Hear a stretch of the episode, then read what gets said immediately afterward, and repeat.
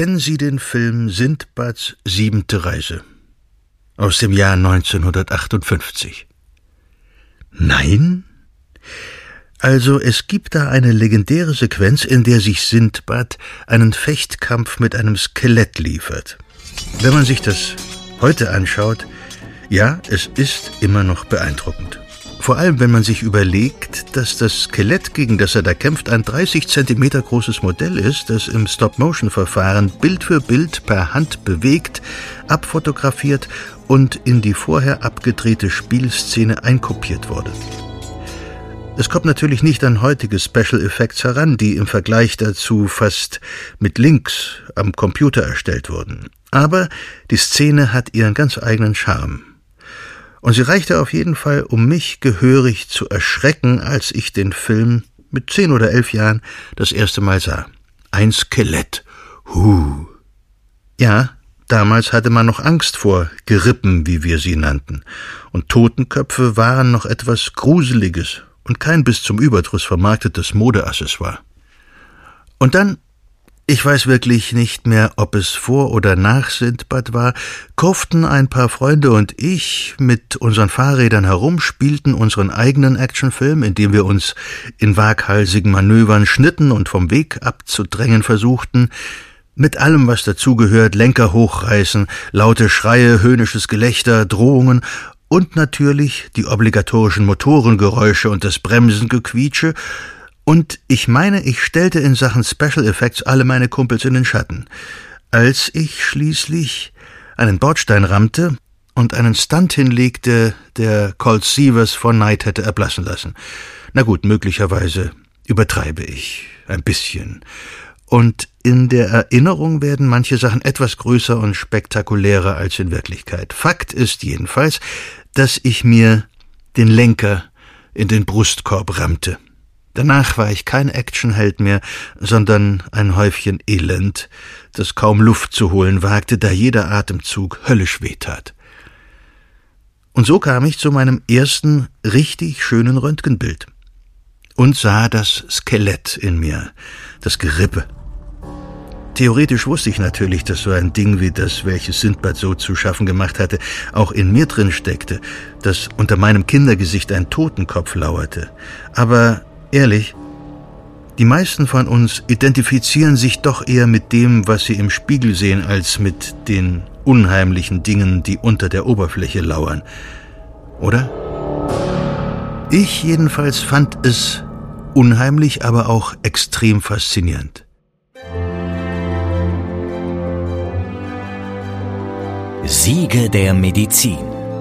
Ein Podcast von gesundheithören.de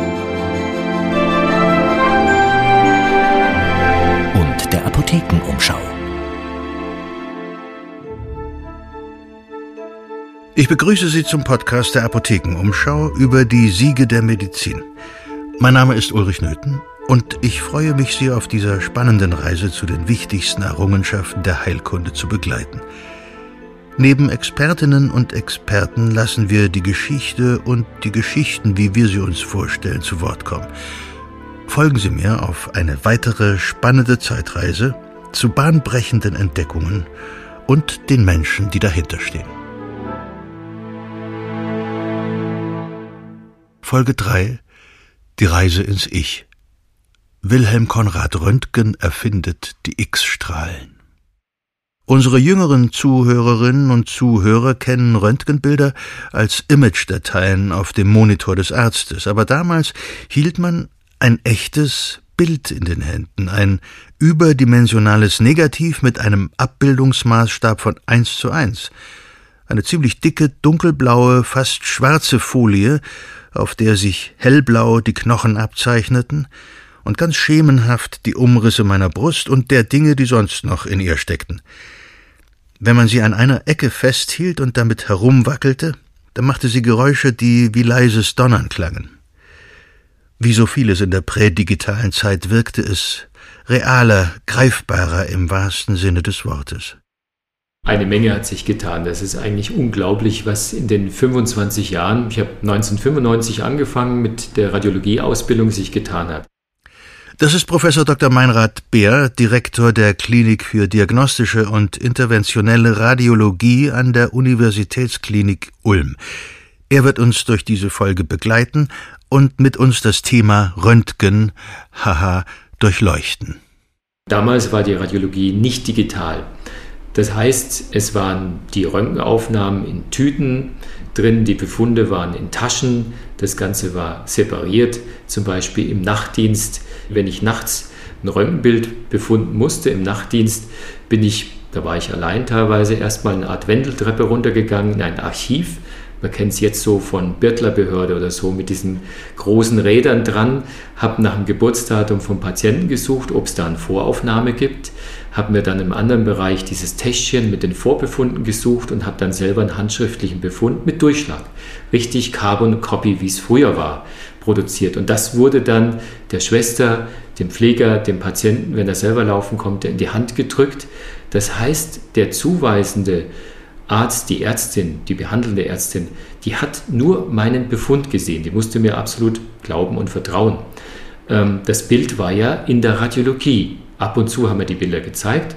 Äh, wir hatten dazu sogenannte Alternatoren, wo wir 24 äh, Röntgenbilder reinhängen konnten. Dann war das auch schon befüllt und wir müssten es händisch wieder neu befüllen. Der Sprung war wirklich dann zehn Jahre ungefähr später durch die Digitalisierung. Das kennen wir jetzt ja auch im privaten Bereich. Da vor knapp 20 Jahren war das eine Revolution. Bevor wir aber in die Gegenwart und die Zukunft springen, schauen wir noch ein Stückchen weiter zurück. Ganz an den Anfang der Geschichte des Röntgens ins Jahr 1895 und auf dem Weg dorthin mache ich noch mal kurz Anfang der 70er Jahre Halt und schaue auf mein Röntgenbild von damals. Zum Glück ist nichts gebrochen, nur eine tüchtige Rippenprellung habe ich mir eingefangen und ich kann eine Weile keine Fahrradstunts mehr machen. Und noch schlimmer, nicht richtig lachen. Und weiter geht es zurück, nochmal 80 Jahre bis zum 8. November 1895.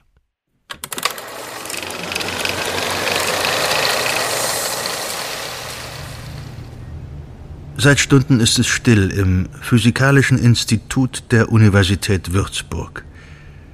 Der 8. November 1895 ist ein Freitag.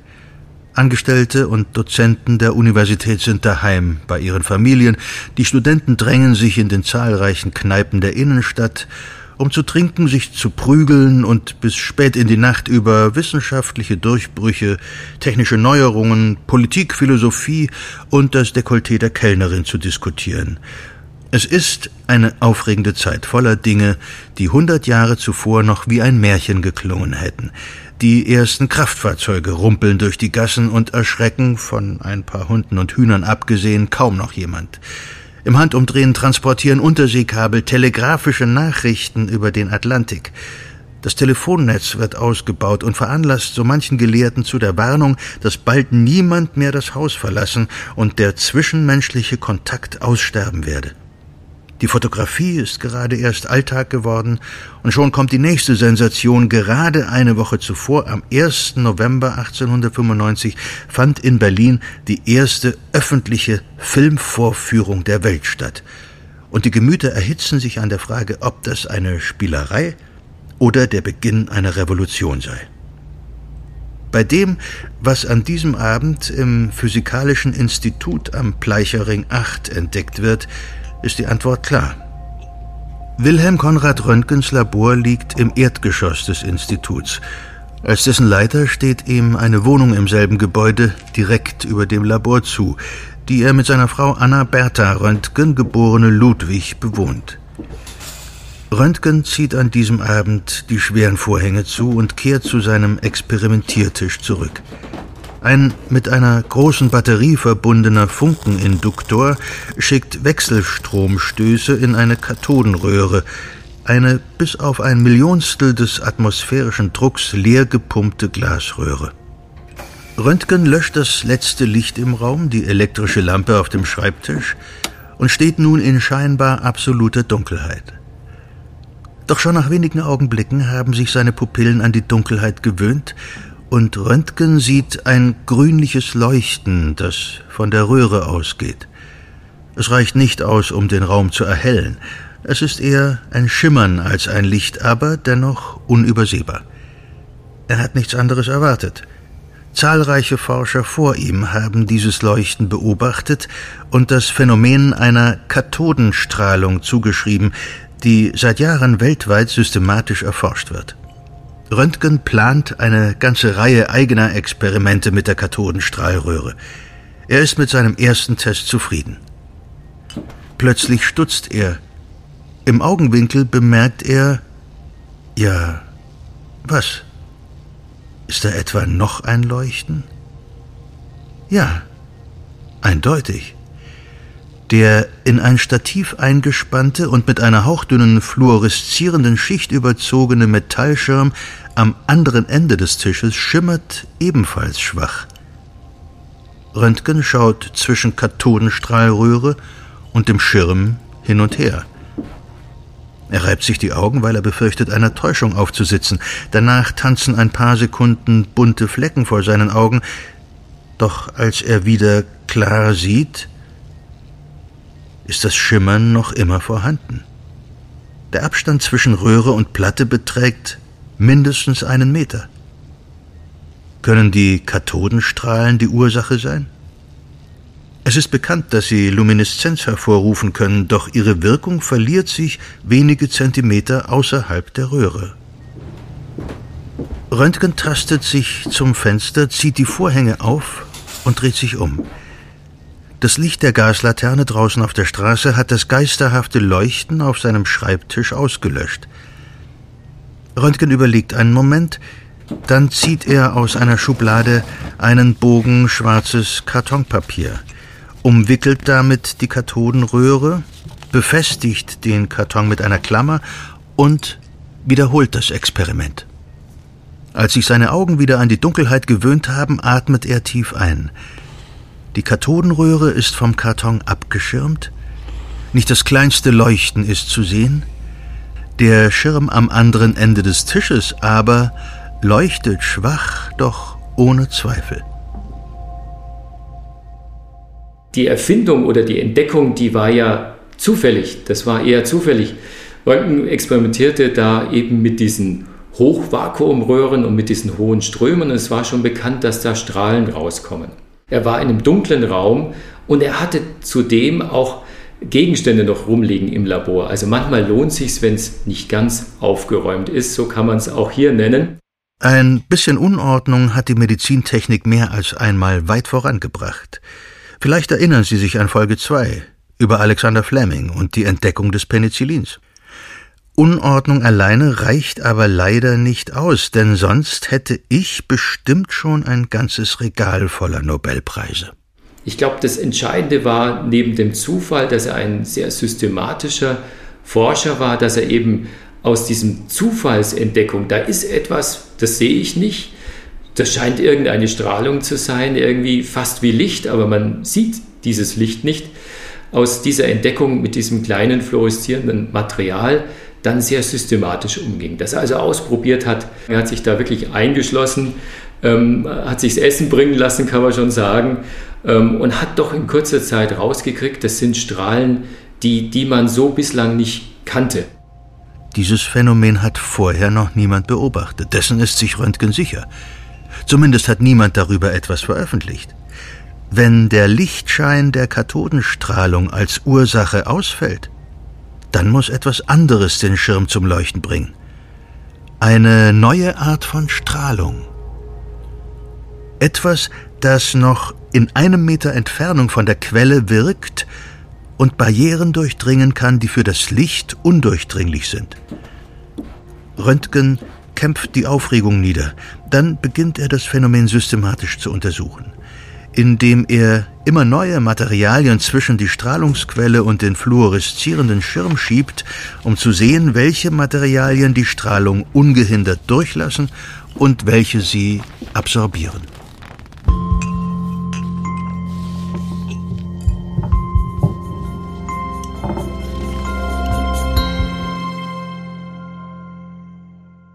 Er hat seine eigene Hand reingehalten und festgestellt, dass er so schemenhaft, das waren so die ersten ja, Durchleuchtungsbilder, würde man heutzutage sagen, schemenhaft seine Knochen gesehen hat. Das heißt, das Fleisch, wie man so sagt, drumherum war nicht zu sehen, aber der Knochen. Also das Harte, das sieht man, das Weiche drumherum ist nicht zu so sehen. Fantastisch. Und er selber hat die erstmal X-Strahlen, X für unbekannt benannt, also nicht Röntgenstrahlen. Er war nämlich eher ein bescheidener Mann, ein zurück, ja, gezogener Mann, reiner Forscher, könnte man sagen, der ja auch, das können wir später nochmal ansprechen, ja, auch auf ein Patent verzichtete. Wilhelm Konrad Röntgen wird am 27. März 1845 in Lennep geboren, das heute ein Stadtteil von Remscheid ist. Er stammt aus großbürgerlichem Elternhaus, sein Vater ist Tuchhändler und Fabrikant. Als Wilhelm Konrad drei Jahre alt ist, zieht die Familie in die Niederlande. Die Mutter ist Niederländerin, Anfangs leben sie in Appeldorn, 1862 folgt der Umzug nach Utrecht, wo er ab 1863 eine Privatschule besucht. Eine Karikatur beendet hier beinahe seine wissenschaftliche Laufbahn, bevor diese auch nur begonnen hat. Ein Mitschüler hat einen der Lehrer als Witzfigur gemalt und man hat so etwas dutzende Male in Filmen und Serien gesehen, Wilhelm wird mit der Zeichnung erwischt und weigert sich, den Zeichner zu verraten. Das Bild und seine Loyalität kosten ihn den Abschluss und damit die Zulassung zur Universität. Doch für den jungen Mann steht fest, dass er ein technisches Studium absolvieren will. Röntgen geht in die Schweiz. Am Polytechnikum in Zürich entscheiden keine Zeugnisse, sondern eine Aufnahmeprüfung über die Zulassung zum Studium. 1868 erhält er das Diplom als Maschinenbauingenieur, beginnt anschließend ein Aufbaustudium der Physik und promoviert 1869. Im Jahr 1870 schließlich zieht Röntgen nach Würzburg und nimmt eine Assistentenstelle im physikalischen Kabinett der Universität Würzburg auf. 1872 heiratet er, über sein Privatleben, insbesondere in seinen relativ jungen Jahren, ist nicht sehr viel bekannt, aber die Tatsache, dass seine Frau Anna Bertha Ludwig die Tochter eines Zürcher Gastwirtes ist, legt den Schluss nahe, dass er neben dem Studium das Leben nicht vernachlässigt hat. Die Universität Würzburg verweigert Röntgen eine Professur. Der Grund? Natürlich das fehlende Abitur. Logisch. Sonst könnte ja jeder dahergelaufene und offensichtlich begabte, ordentlich promovierte Doktor kommen und einen auf Professor machen. Das geht vielleicht in der Schweiz, aber nicht in Würzburg. Für Röntgen beginnen wissenschaftlich-technische Wanderjahre. Er wirkt, lehrt und forscht in Gießen, in Straßburg, in Hohenheim bei Stuttgart, bis er schließlich 1888 von ganz oben, von Prinzregent Luitpold von Bayern, zum ordentlichen Professor in Würzburg berufen wird.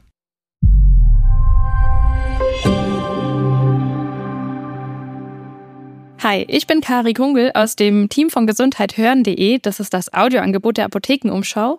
Und da betreue ich einerseits als Redakteurin Formate und auf der anderen Seite bin ich aber auch Podcast-Host. Das heißt, ich stehe für euch im Tonstudio vor Mikrofon. Ja, und ich finde es total wichtig, über Krankheiten aufzuklären, die vielleicht noch nicht alle auf dem Schirm haben, die aber recht viele Menschen betreffen, und zwar zum Beispiel die Krankheit Endometriose. Und generell finde ich es auch wichtig, über vermeintliche Tabuthemen zu sprechen, wie zum Beispiel die Menstruation. Und das alles aber streng medizinisch und pharmazeutisch überprüft, weil genauso arbeiten wir hier bei gesundheithören.de. Und da gibt's noch viele weitere Podcasts, also klickt euch mal durch und hört rein.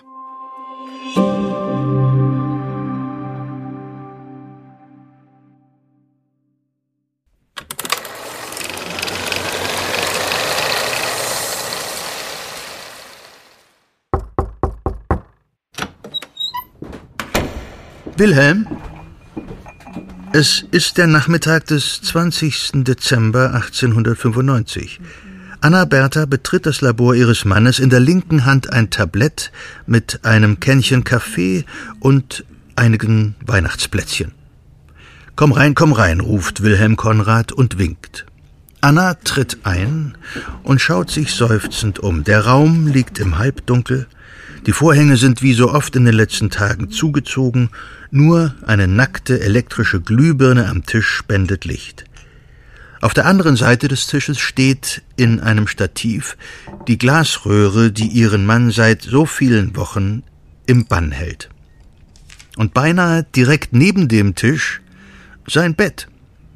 Seit nunmehr fast sechs Wochen, seit jenem Abend Anfang November, sieht Anna Bertha ihren Mann beinahe nur noch, wenn sie ihm Essen bringt oder was er sonst in seiner Studier- und Experimentierhöhle braucht. Er scheint wie besessen. Einmal hat sie ihm gesagt, die Leute würden ihn noch für verrückt halten, wenn er so weitermache. Er hat nur genickt und geantwortet, ich mache tatsächlich etwas, wovon die Leute, wenn sie es erfahren, sagen werden, der Röntgen ist verrückt geworden. Und als er ihr die Sache erklärt hat, muss sie zugeben, dass das wohl der Wahrheit entspricht. Strahlen, mit denen man in geschlossene Behälter schauen kann? Und womöglich sogar in den menschlichen Körper? Das ist verrückt. Sie stellt das Tablett ab, tritt an den Vorhang und zieht ihn ein Stück weit auf. Ein breiter Strahl Sonnenlicht fällt in den Raum und illuminiert ein Ballett von Staubflöckchen. Wilhelm, wirklich, du musst ein bisschen frische Luft reinlassen. Und die Haushälterin. Wie lange soll das denn noch so weitergehen? Ich weiß, meine Liebe, ich weiß, aber ich bin beinahe so weit und du kannst mir helfen, das Werk zu vollenden. Ich? Wie denn? Anna schaut ihn zweifelnd an und lässt es geschehen, dass er ihre Hand vom Vorhang löst und ihn wieder zuzieht. Er führt sie zum Tisch. Wir machen eine Fotografie. Ist es dafür nicht ein bisschen dunkel? fragt sie. Ja, für eine normale Fotografie, antwortet ihr Mann. Aber ich habe herausgefunden, dass meine unsichtbaren Strahlen ich nenne sie X-Strahlen, Fotoplatten belichten können. Unsichtbare Strahlen, die im Dunkeln Fotos machen? Verrückt. Eindeutig. Wir machen eine Fotografie von deiner Hand, wenn du einverstanden bist. Sie zuckt die Schultern, dann nickt sie. Nur zu. Ihr Wilhelm mag vielleicht verrückt sein, aber er ist ganz sicher kein Narr und sie brennt darauf, endlich zu sehen, woran er hier arbeitet. Wilhelm Konrad Röntgen löscht das Licht und es wird stockfinster. Sie hört ihn mit etwas klappern, dann rascheln, Papier wird über Papier gezogen, Schraubgeräusche, das Hin- und Herrücken von Holz auf Holz. Gib mir deine Hand, sagt er, und Anna streckt ihre Hand in die Dunkelheit. Nach einigem Herumtasten findet sie die Hand ihres Mannes. Die andere, gib mir die rechte Hand, Anna. Die mit dem Ring. Er ergreift ihre rechte Hand, zieht sie vorsichtig zum Tisch und legt sie auf etwas Kühles, Glattes. Eine Fotoplatte, vermutet sie. Nicht bewegen. Ihr Mann macht einige Handgriffe über und auf dem Schreibtisch, und Anna wundert sich, wie er in dieser vollkommenen Dunkelheit arbeiten kann. Ich habe das an die hundertmal bei Licht gemacht. Meine Hände wissen genau, was zu tun ist, erklärt er, als habe sie ihm die Frage laut gestellt. Jegliches Licht würde die Fotoplatte jetzt verderben.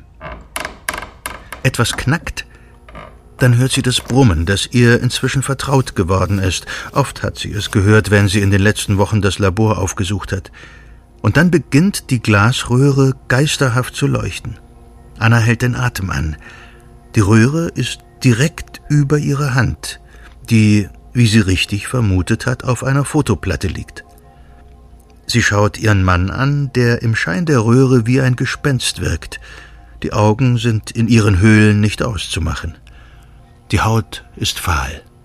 Ganz ruhig, meine Liebe, ganz ruhig. Versuch dich 25 Minuten lang nicht zu bewegen, ja? Damit das Bild gelingt. Diese 25 Minuten in völliger Dunkelheit gehören zu den längsten in Anna Bertha Röntgens Leben. Es ist nicht unangenehm oder gar schmerzhaft.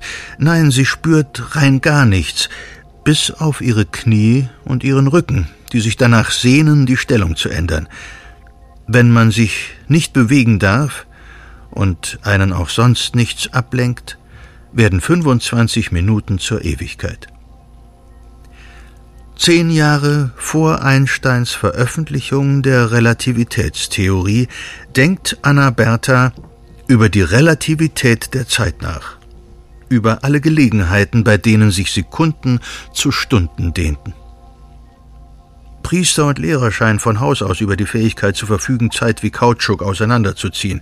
Und manchmal auch ihr Mann, wenn er zu einem Vortrag an eine andere Universität reist und sie wartend zurücklässt. Der kleine Wecker klingelt. Geschafft. Wilhelm betätigt einen Kippschalter, der Raum fällt wieder in völlige Finsternis, und Anna Bertha denkt, dass die Schwärze viel weniger unheimlich ist als das unirdische Licht der Glasröhre. Sie rollt mit Schultern und Kopf und geht ein paar Schritte. Dann leuchtet die Lampe auf. Danke, Anna. Komm in einer Stunde wieder, dann ist das Bild entwickelt. Während sich Anna Bertha wieder um den Haushalt und die Familienbuchführung kümmert, entwickelt ihr Mann im Labor das erste Foto eines von X-Strahlen durchleuchteten menschlichen Körperteils. Auf der schwarzen Platte zeichnen sich dunkelbraun die Umrisse von Annas Hand ab, hellgrau die Knochen ihrer Finger und beinahe weiß der Ehering. Der Ring hat, genau wie Röntgen es nach seinen bisherigen Experimenten erwartet hat, die Strahlung fast vollständig verschluckt. Haut und Knochen jedoch sind durchlässig, aber, zum Glück, in ganz unterschiedlichem Ausmaß, so dass sie sich deutlich voneinander abheben. Röntgen erstellt sofort einen Kontaktabzug mit einer zweiten Fotoplatte, auf der nun der Hintergrund weiß, naja, hellbeige-orange ist und der Ring ein fast schwarzer Fleck.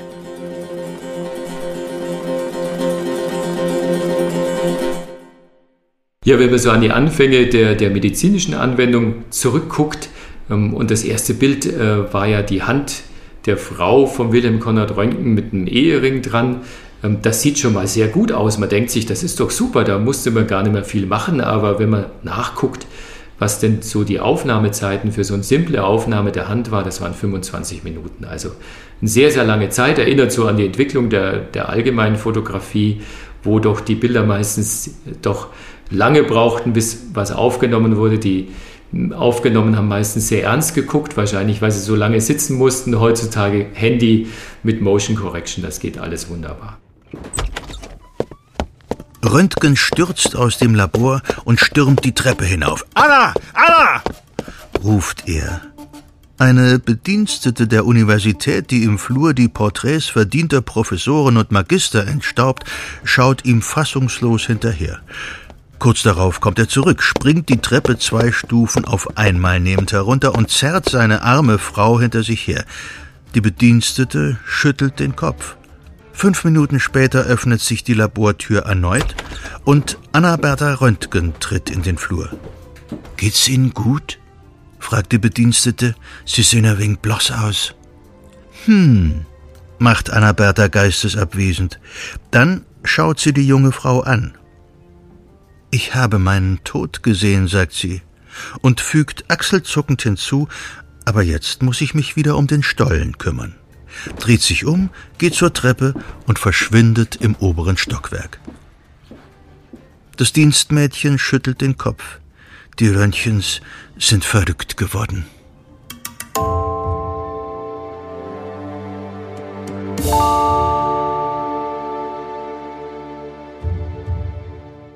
Nur acht Tage später, am 28. Dezember 1895, überreicht Röntgen seine Schrift über eine neue Art von Strahlen dem Sekretär der Würzburger Physikalisch-Medizinischen Gesellschaft zur Veröffentlichung.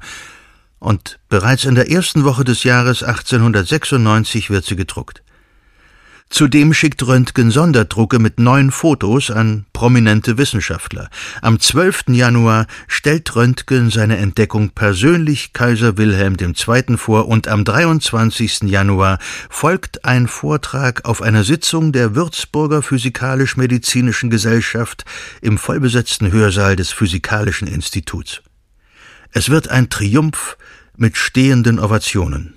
Möglicherweise werden sogar Hüte in die Luft geworfen. Sicher ist jedenfalls, dass der Anatom Albert Kölliker noch während der Veranstaltung vorschlägt, die X-Strahlen von nun an Röntgensche Strahlen oder Röntgenstrahlen zu nennen, was umgehend von allen Anwesenden begeistert beschlossen wird. Sicher ist es kein Zufall, dass ausgerechnet ein Anatom den Vorschlag machte. Wahrscheinlich hat er sofort begriffen, welche Bedeutung die Entdeckung für sein Fachgebiet hat. Die Nachricht von den Röntgen- oder X-Strahlen, X-Rays, wie sie im englischsprachigen Raum noch immer heißen, geht wie ein Lauffeuer um die Welt. Nie zuvor hat sich eine neue Technologie so schnell verbreitet.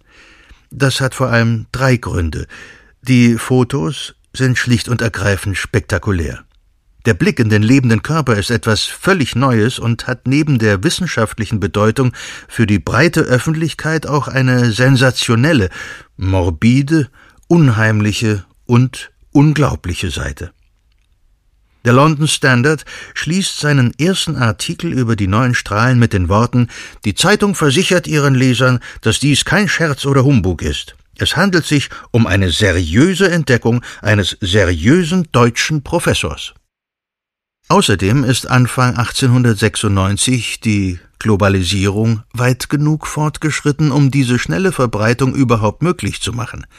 Ein weiterer sehr wichtiger Faktor ist Röntgens Entschluss, die Entdeckung nicht patentieren zu lassen, sondern der ganzen Welt zur Verfügung zu stellen. Schon im Januar 1896, keine drei Monate nach Röntgens Zufallsentdeckung, wird das neue Verfahren erstmals medizinisch angewendet. Ein englischer Arzt findet in der Hand einer Frau eine Nadel. In einem Londoner Krankenhaus entdecken Ärzte mit Hilfe der X-Rays bei einem gelähmten Matrosen eine abgebrochene Messerspitze zwischen zwei Wirbeln, können sie operativ entfernen und den Patienten heilen. Dank der neuen Technik kann ein Gelähmter wieder gehen. Ebenfalls im Januar 1896 lässt der Zahnarzt Otto Walkow durch einen Freund die erste Röntgenaufnahme eines Gebisses, seines Gebisses, anfertigen. Walkow schreibt, die notwendige Expositionszeit von 25 Minuten, Klammer auf, Ausrufezeichen, Klammer zu, war eine Tortur. Ich glaub das sofort. Schon eine normale Zahnarztbehandlung wäre viel leichter zu ertragen, wenn man dabei nicht die ganze Zeit den Mund aufsperren müsste. Und ich kann zwischendurch wenigstens mal spülen und den Kiefer wieder einrenken. Walkow musste absolut stillhalten. Dass es insgesamt vielleicht auch keine so gute Idee ist, den Kopf 25 Minuten mit Röntgenstrahlen zu beschießen, ist noch eine ganz andere Sache, um die sich damals noch niemand Sorgen machte. Wie dem auch sei, nie zuvor wurde eine Entdeckung so schnell in medizinische Praxis überführt.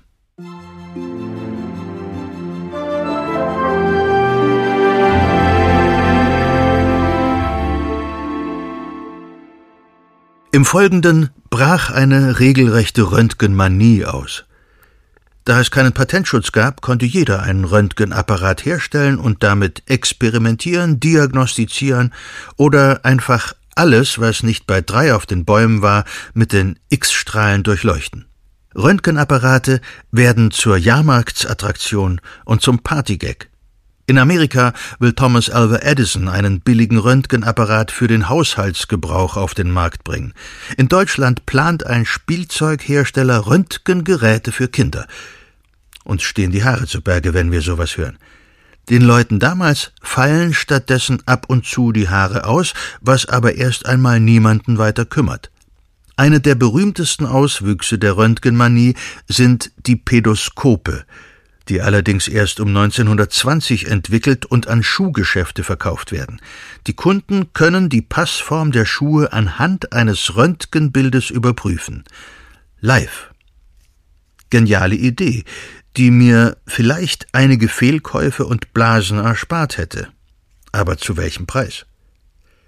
Bizarrerweise wurden Pädoskope in Deutschland erst mit der Röntgenverordnung von 1973 abgeschafft. Zu einer Zeit also, als die Gefährlichkeit der Strahlung längst bekannt war. Eigentlich schon ziemlich am Anfang bei der Entdeckung der Röntgenstrahlen war klar, dass die eben sehr weit sich ausdehnen, ausbreiten, dass sie eben sehr ja, energiereich sind, also vieles durchdringen könnten.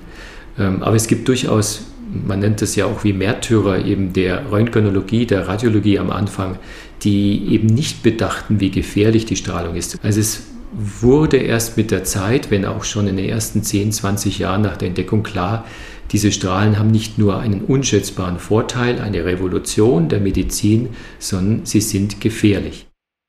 Schon wenige Monate nach Röntgens Entdeckung häufen sich Berichte über Haarausfall, Probleme mit den Augen und Hautverbrennungen, sowohl bei Patienten, vor allem aber bei den Forschern, die sich immer wieder im Selbstversuch den X-Strahlen aussetzen. Wie gefährlich die Strahlung wirklich ist, ahnt zu diesem Zeitpunkt niemand. Man spricht vom Röntgensonnenbrand und macht unbekümmert weiter. Die Öffentlichkeit macht sich keine Sorgen um Strahlenschäden, sondern um vermeintliche Röntgenbrillen und die Gefahren für die Sittlichkeit. Bald wird röntgensichere Unterwäsche zum Verkaufsschlager. Exemplarisch ist die Geschichte von Clarence Madison Daly, einem Assistenten von Thomas Alva Edison, der den Röntgenapparat für den Massenmarkt entwickeln soll und ihn immer wieder an sich selbst ausprobiert. Als erstes fallen ihm die Haare aus. Seine linke Hand ist voller Verbrennungen, doch sobald diese abgeheilt sind, setzt er sie erneut der Röntgenstrahlung aus. In seinem Gesicht bilden sich Geschwüre, und die linke Hand, die er immer wieder durchleuchtet, schwillt an. Daly lässt die Schwellung abklingen und macht weiter. Als die linke schließlich gar nicht mehr zu gebrauchen ist, muss die rechte als Testobjekt herhalten. Spätestens 1902 ist sicher, dass einige seiner vielen Geschwüre Karzinome sind. In den folgenden zwei Jahren müssen die Ärzte ihren Patienten Schritt für Schritt aufgeben. Als erstes wird ihm die linke Hand amputiert, dann folgen vier Finger der rechten Hand, schließlich nacheinander beide Arme. 1904 stirbt Clarence Daly im Alter von 39 Jahren. Er gilt als das erste Opfer der Röntgenstrahlen. Hunderte Forscher, Mediziner und Amateure sterben in den folgenden Jahren an der Strahlenkrankheit. Edison zieht sich aus der Erforschung der X-Strahlen zurück und bekennt, ich habe Angst davor. Und äh, da wurden eben dann verschiedene Möglichkeiten entwickelt, diese Gefährlichkeit einzuengen, wie Abdeckung durch Blei zum Beispiel. Bleischürzen sind ja bekannt wie technische Verbesserungen, dass mit deutlich weniger Röntgenstrahlen, gerade durch die Digitalisierung, die gleich gute Bildqualität erreicht werden kann. Entscheidend war, dass diese Produktionsquellen für die Röntgenstrahlen an sich, eben diese sogenannte Röntgenröhre, früher hat man das Vakuumröhre genannt, sehr viel effektiver wurden. Also sowohl in der Energie, die da ausgesandt wird, damit den Körper durchdringt, wie eben auch an Strahlenschutzvorrichtungen, dass man das einengen kann auf den Bereich, der wirklich wichtig ist.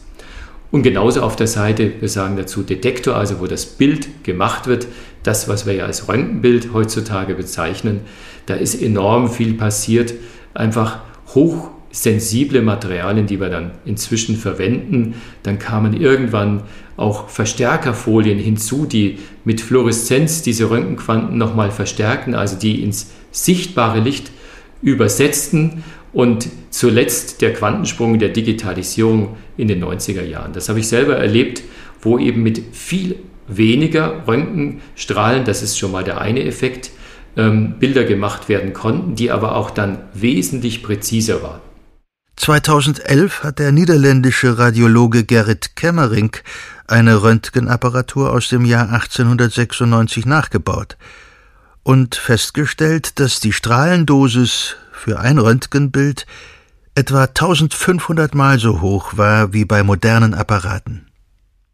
Anders als viele andere Pioniere der neuen Technik entgeht ihr Erfinder übrigens der Strahlenkrankheit, denn Konrad Wilhelm Röntgen hatte sich bald zur Angewohnheit gemacht, das Labor während der Aufnahmen zu verlassen.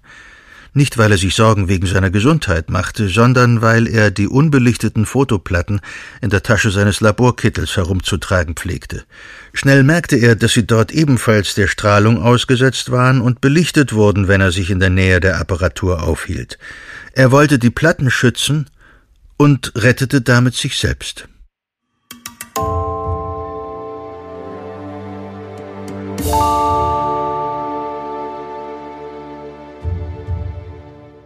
Die Entdeckung der Röntgenstrahlen war die Geburtsstunde der Radiologie und das erste sogenannte bildgebende Verfahren der Medizin. Auch heute noch ist sie bei vielen Verletzungen und Krankheiten sowie in der Früherkennung eines der wichtigsten Diagnoseverfahren. Die Anwendung aber hat sich drastisch verändert. Mit hochempfindlichen digitalen Sensoren anstelle der Fotoplatten, mit ultrakurzen Belichtungszeiten, schwächeren und zuverlässigeren Strahlenquellen, einer genauen Eingrenzung der zu bestrahlenden Stelle und detaillierten Strahlenschutzvorschriften ist das Röntgen und andere Techniken der Bildgebung zu einem unverzichtbaren und vergleichsweise risikoarmen Mittel geworden. Also hier ist sehr viel im Fluss und insbesondere durch eben das Hinzukommen röntgenfreier Bildgebungsmethoden wie Ultraschall und MRT, die wir gerade bei Kindern und Jugendlichen, die ja strahlensensibler sind als ältere Menschen, einsetzen, wurde extrem viel erreicht. Aber es ist ein Bereich, der extrem im Fluss ist, wo sehr viel Entwicklung noch notwendig ist, um hier mit minimalen Nebenwirkungen maximalen Nutzen zu erreichen. Nicht nur zur Diagnose kommen Röntgenstrahlen zum Einsatz. Sie können auch therapeutisch verwendet werden, etwa zur Zerstörung von Krebszellen. Auch hier gab es einige Ansätze, die uns heute absurd vorkommen und mit schrecklichen Nebenwirkungen verbunden waren.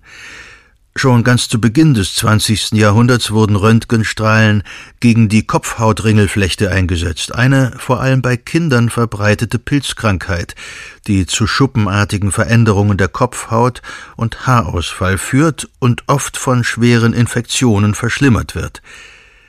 Die Bestrahlung konnte die Ringelflechte vollständig heilen. Hunderttausende Kinder wurden bis 1959 auf diese Weise behandelt. Doch bei vielen von ihnen traten später gutartige und bösartige Gewächse auf der Hirnhaut auf. Heute ist die Strahlentherapie eine wichtige und zuverlässige Therapieform, zum Beispiel im Kampf gegen den Krebs. In der Strahlen- oder Radiotherapie kommen neben Röntgenstrahlen auch Gammastrahlung, Elektronenstrahlung, Neutronen, Protonen und schwere Ionen zum Einsatz, aber alles fing an mit Konrad Röntgens X-Strahlen. Ein kleiner Hinweis, das Weglasern peinlich gewordener Tätowierungen gilt nicht als Strahlentherapie. Auch außerhalb der Medizin haben Röntgenstrahlen große Bedeutung. Die Röntgenastronomie untersucht besonders energiereiche Objekte im Universum, etwa Röntgendoppelsterne oder die Zentren von Galaxien. Röntgenstrahlen geben Aufschluss über die Struktur von Stoffen und Substanzen bis hin zur DNA. Sie helfen kleinste Risse und Brüche in Materialien zu erkennen. Sie ermöglichen zerstörungsfreie Untersuchungen in der Archäologie. Mumien sind beliebte Röntgenpatienten. Röntgenstrahlen erlauben es Kunsthistorikern, die Entstehungsgeschichte von Gemälden zu ergründen und Fälschungen zu entlarven. Röntgenlaser können Röntgenblitze erzeugen, deren Wellenlängen so gering ist, dass damit sogar Details des Atomaufbaus erkennbar sind. Wie bei jeder Erfindung gibt es natürlich auch hier eine dunkle Seite. Bereits in den 80er Jahren wurden Röntgenlaser als Bestandteil der strategischen Verteidigungsinitiative SDI, besser bekannt als Star Wars Programm, eingeplant Heute wird an Prototypen für eine röntgenlasergestützte Luftabwehr gearbeitet. Röntgenstrahlen waren das erste der sogenannten bildgebenden Verfahren, die uns Einblicke in den menschlichen Körper erlauben, die bis zum 8. November 1895 völlig undenkbar waren. Inzwischen sind viele weitere dazugekommen. Ultraschalluntersuchungen, Sie wissen schon, die, mit denen diese seltsamen Fotos von Embryos gemacht werden, zu denen man immer ach, wie süß oder ganz der Papa sagen muss, obwohl sie bestenfalls wie Schneestrom im Nebel oder schlimmstenfalls wie eine Mischung aus Alien und Blair Witch Project aussehen. Ich schweife schon wieder ab. Außerdem unter anderem die Magnetresonanztomographie, MRT, das sind diese Röhren, die man sich auf keinen Fall mit Piercings reinlegen sollte, und die Computertomographie, CT. Die Computertomographie ist für unsere Geschichte des Röntgens auch deshalb interessant, weil es sich letztlich um eine Weiterentwicklung desselben handelt.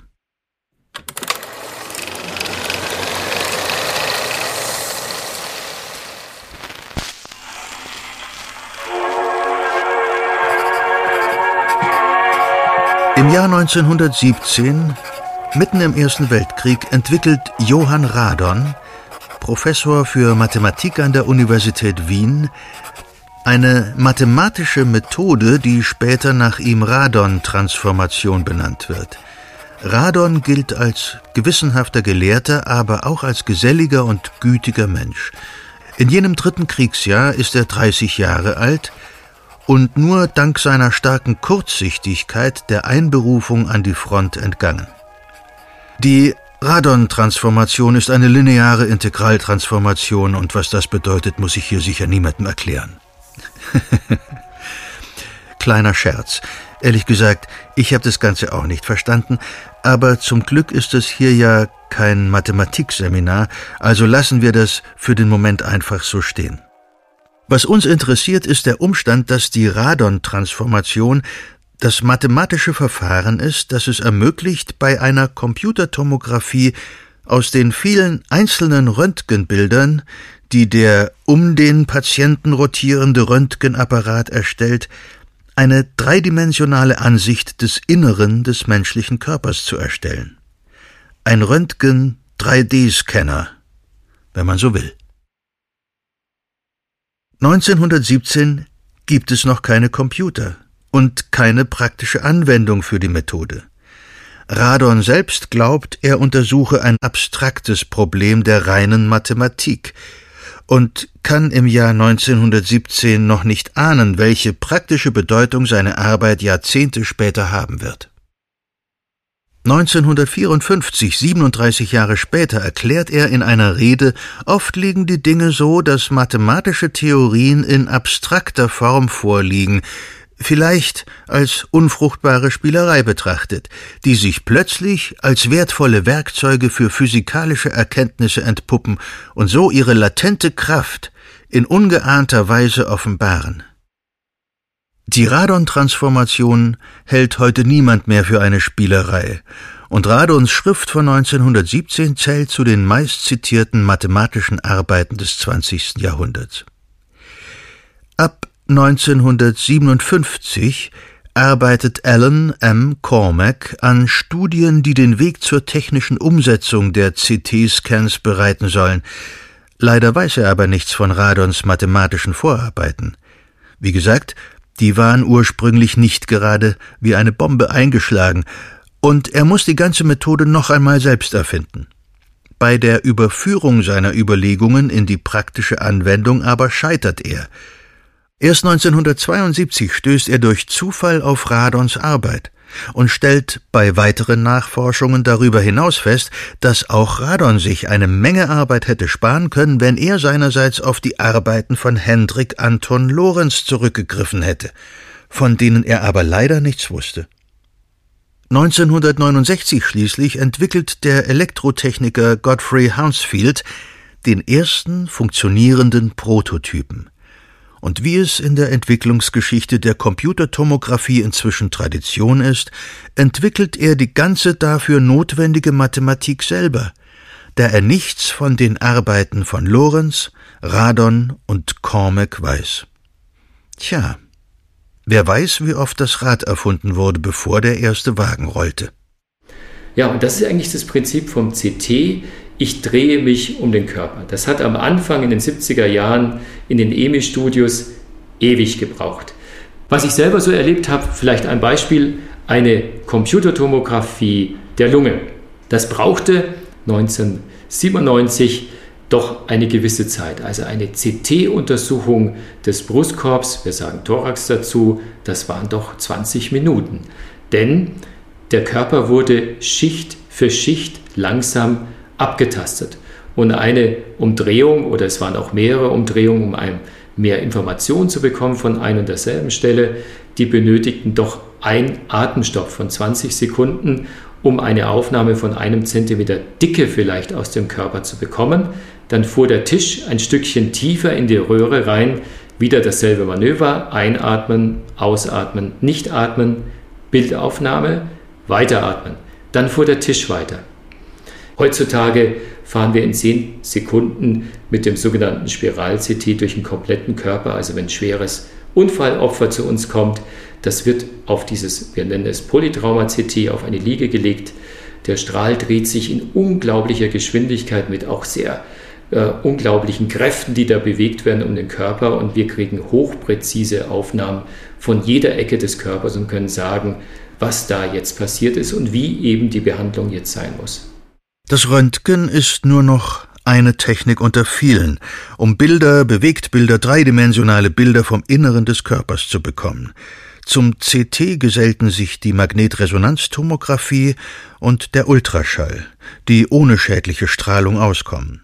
Aber sie haben die geheimnisvollen X-Strahlen des Wilhelm Konrad Röntgen nie ersetzt, sondern immer nur ergänzt. Apropos ersetzen, von der Vergangenheit haben wir nun eine Menge gehört, aber wie sieht es eigentlich mit der Zukunft aus? Es gibt gar nicht wenige Leute, die meinen, Radiologinnen und Radiologen würden sicher bald durch KI-Systeme ersetzt. Bilder angucken und auswerten, das kann Kollege Computer doch inzwischen. Neben allem technischen Fortschritt von ähm, ich werde noch schneller und ich brauche weniger Röntgenstrahlen dazu, was ganz, ganz wichtig ist für den Strahlenschutz, die wichtigste Entwicklung derzeit die künstliche Intelligenz. Das heißt die Unterstützung, dass wir noch durch die Flut, möchte ich es nennen, der Bilder gut durchkommen. Moderne CTs, aber noch mehr MRTs, Kernspintomographen, produzieren in kürzester Zeit mehrere hundert, ja mehrere tausend von Bildern. Die durchzugucken, dadurch zu navigieren durch diese 3D, also Volumendatensätze, durch diesen Bild- und Körperraum, das führt uns an die Grenzen inzwischen. Das heißt, wir benötigen eine Assistenz, zu sagen, das sind Bereiche, die sind verändert. Und hier haben wir wirklich in den letzten drei, vier Jahren doch deutliche Fortschritte gesehen. Künstliche Intelligenz gibt es eigentlich seit 10, 20 Jahren schon im Sinne von Machine Learning, die uns aber eigentlich eher ratlos immer zurückgelassen haben, da sie entweder viel zu sensitiv waren, also ich habe viel zu viel vermeintlich pathologisches, krankhaftes gesehen oder es wurde übersehen. Beides eine Katastrophe. Inzwischen sind die für spezifische Fragestellungen, zum Beispiel in der Mammographie, extrem gut geworden. Aber es sind halt immer nur einzelne spezifische Dinge. Aber im Sinne wie beim Auto Assistenzsysteme, wir setzen das heutzutage jetzt schon ein, seit einem Jahr, auf die Erkennung von rundlichen Verdichtungen in der Lunge. Und dann erlaubt dieser Algorithmus eine erste Einschätzung, ob rundliche Verdichtungen, das können Entzündungen sein in der Lunge oder auch Tumorzellabsiedelungen da sind oder nicht da sind. Sie können zwischen diesen Dingen nicht differenzieren, unterscheiden. Das müssen wir mit unserer Erfahrung machen können. Aber all die Dinge, die sonst auf dem Röntgenbild zu sehen sind, wie eben Vergrößerung des Herzens oder Veränderungen am Knochen oder eine Schwellung der Weichteile oder eine Erweiterung, die lebensbedrohlich sein kann, der Hauptschlagader, erkennt der Algorithmus nicht. Es gibt inzwischen sehr wohl schon Netzwerke, die drei, vier Dinge gleichzeitig bearbeiten können und das wird sicherlich immer mehr werden, aber eben das, wie ich sage, Unerwartete, das bleibt immer das Problem. Ja, das Unerwartete bleibt immer das Problem. Manchmal aber ist es auch der Beginn einer Lösung. So wie 1895, als Wilhelm Konrad Röntgen ein unerwartetes Leuchten in seinem Labor bemerkte. Und für das Unerwartete, da bleiben auf absehbare Zeit wir Menschen die Experten.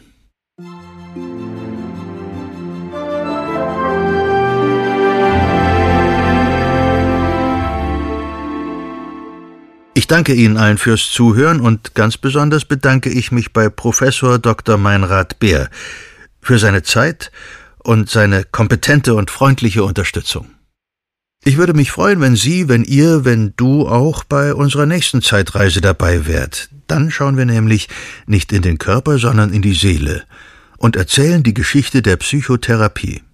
Also, hoffentlich bis bald bei Siege der Medizin. Bleiben Sie gesund und neugierig. Ihr Ulrich Nöthen.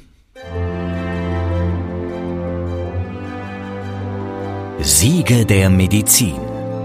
Ein Podcast von gesundheithören.de und der Apothekenumschau. Jetzt kostenlos folgen oder abonnieren. Zum Beispiel bei Apple Podcasts oder Spotify. Executive Producers Dr. Dennis Ballwieser und Peter Glück. Faktencheck Dr. Martin Alwang. Autoren Lutz Neumann, Volker Strübing. Interviews Simone Terbrack, Lutz Neumann. Musik Johannes Cornelius. Produktion Philipp Klauer. Recherche und Unterstützung Carsten Weichelt, Elena Urban, Alexander Weller. Projektleitung Sven Rühlicke, Ruben Schulze-Fröhlich. Produziert von den Wake World Studios in München.